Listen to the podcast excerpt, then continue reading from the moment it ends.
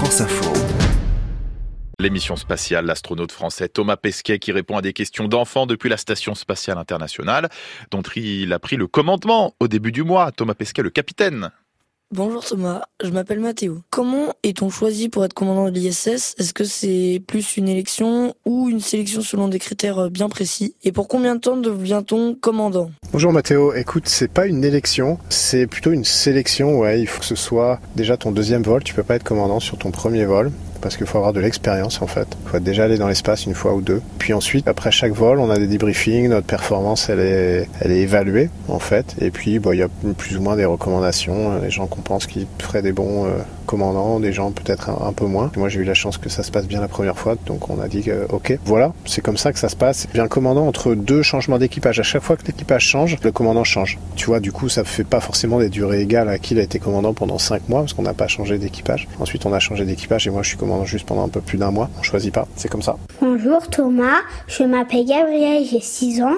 Quand tu vas piloter ISS, je voudrais savoir comment s'appelle le volant. Merci. Bonjour Gabriel. Sur l'ISS, il n'y a pas de volant, figure-toi. C'est comme un gros bateau, très contrôlé un peu en pilote automatique, on va dire. Et il y a beaucoup de, gens au centre de contrôle, tu sais, qui sont à Houston, qui travaillent pour la NASA, qui envoient des commandes à distance, en fait. C'est comme ça qu'elle marche la plupart du temps. Nous aussi, on peut lui envoyer des commandes et, la faire bouger, mais tu sais, euh, c'est tellement un gros objet, elle est tellement sur une trajectoire très stable qu'en fait, il n'y a pas souvent besoin de le faire et qu'on le fait pas souvent. Nous, on reprendrait un peu les, commandes juste si ça allait pas bien. Le reste du temps, on touche pas aux commandes. Et les commandes, elles sont pas physiques, tu sais, c'est à travers des ordinateurs ordinateur, euh, c'est comme un peu un pilote automatique. Voilà, donc non, je suis désolé, pas de pilotage manuel de l'ISS. Par contre, dans le Dragon ou dans le Soyuz, oui, là on a des contrôles un peu comme dans un avion, et là on peut les piloter en manuel, mais l'ISS, c'est trop gros. Bonjour, je m'appelle Jules, j'ai 11 ans.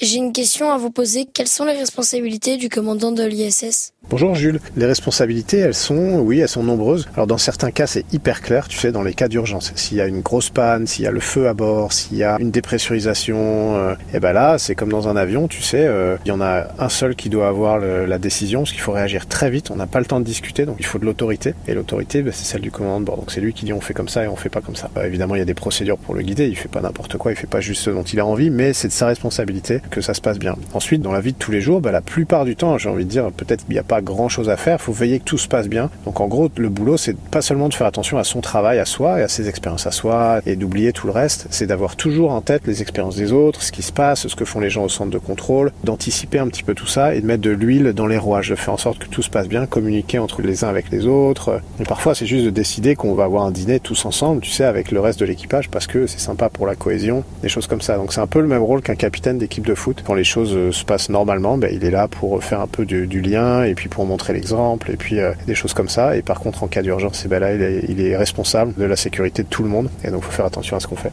Bonjour Thomas, je m'appelle Arthur, j'ai 12 ans, je suis en quatrième. Je voulais savoir, maintenant que vous êtes commandant de l'ISS, quand vous vous réveillez le matin, qu'est-ce que ça change de votre quotidien par rapport à avant? Et euh, bien sûr, euh, bravo pour votre commandement, euh, c'est un super exploit. Ouais, merci Arthur. Écoute, ce que ça change, déjà ce que ça change, c'est que je me réveille plus tôt le matin, bah parce que j'aime bien regarder ce qu'il y a sur le planning des autres maintenant et pas seulement sur le mien, de voir un peu peut-être où ça va coincer pendant la journée, qu'est-ce qu'on pourrait faire mieux, où est-ce qu'il va falloir aider, les choses qui vont, avec un peu d'expérience, tu sais, les choses qui vont prendre un peu plus longtemps, les choses qui vont prendre un peu moins longtemps, la coordination. Euh, je m'occupe un peu plus euh, de ce que font les autres, de l'emploi du temps de tout le monde et pas seulement du mien. Et puis je réponds aux questions du centre de contrôle.